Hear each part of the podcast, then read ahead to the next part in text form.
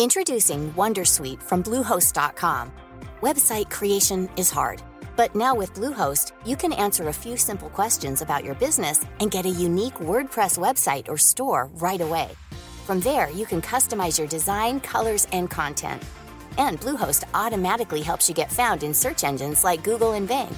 From step-by-step guidance to suggested plugins, Bluehost makes WordPress wonderful for everyone. Go to bluehost.com/wondersuite.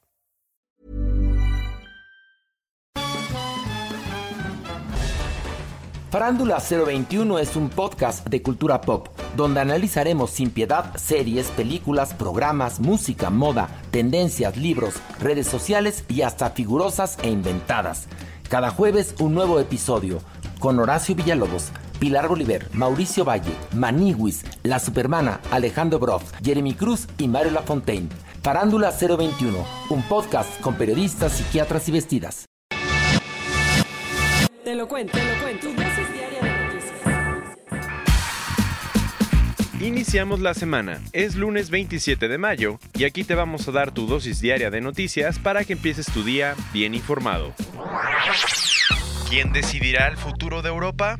Este fin de semana los europeos salieron a las urnas para renovar su parlamento. A votar se ha dicho. Desde el jueves, más de 425 millones de ciudadanos de la Unión Europea fueron llamados a elegir a los 751 diputados que van a representarlos en el Parlamento Europeo. Las elecciones empezaron el jueves en los Países Bajos y en el Reino Unido y acabaron ayer en otros países del club. Acuérdate que el Parlamento es importantísimo, pues junto con el Consejo Europeo se encargan de hacer y aprobar leyes de todo tipo. ¿Cuáles fueron los resultados. El Partido Popular Europeo, PPE, y los socialistas y demócratas, SID, perdieron la mayoría que tenían desde hace 40 años. Aunque los resultados finales todavía están en camino, la proyección publicada a medianoche por el Parlamento le dio 178 asientos al Partido Popular Europeo, 152 a los socialistas y demócratas y 168 a las formaciones euroscépticas, es decir, todos los grupos nacionalistas que no creen tanto en la idea de la Unión Europea. ¿Y esto qué significa? América. Que la gente ya está algo cansada de las dos grandes familias políticas que llevan años gobernando.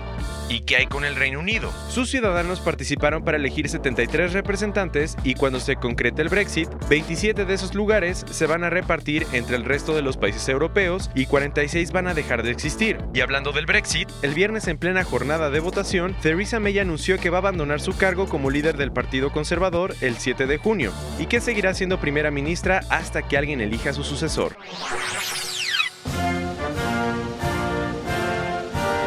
Entre campos de golf y torneos de sumo. Así se la pasó el fin de semana Donald Trump en su visita a Japón.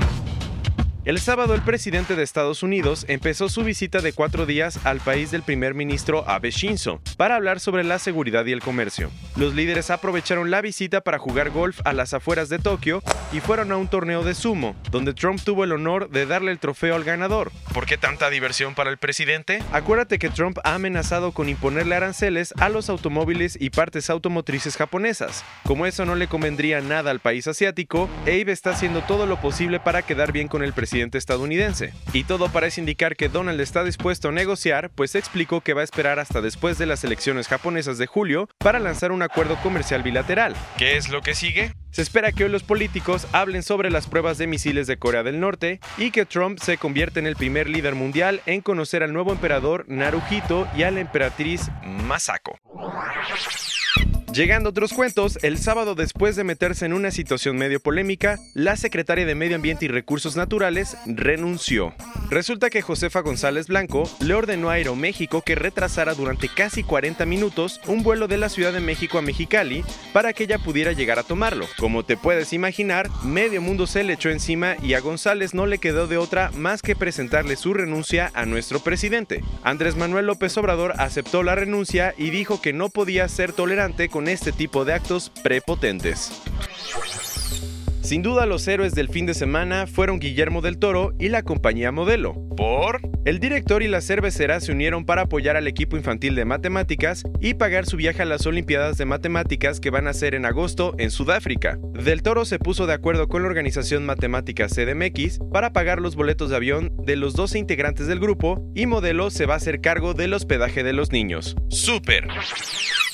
Cerrando con las noticias del día de hoy, el estudio de arquitectura Gustafsson Porter y Bowman va a transformar los alrededores de la Torre Eiffel con el proyecto One Line. ¿En qué consiste? El plan es crear el parque público más grande de París a los pies de uno de los monumentos más importantes del mundo. ¡Órale! Este espacio verde va a tener un corredor principal de pasto con dos nuevas plazas, va a costar 72 millones de euros y se espera que esté listo en 2024, justo a tiempo para los Juegos Olímpicos. Esta fue tu dosis diaria de noticias de lunes. Yo soy Diego Estebanés, dale click y escúchanos mañana.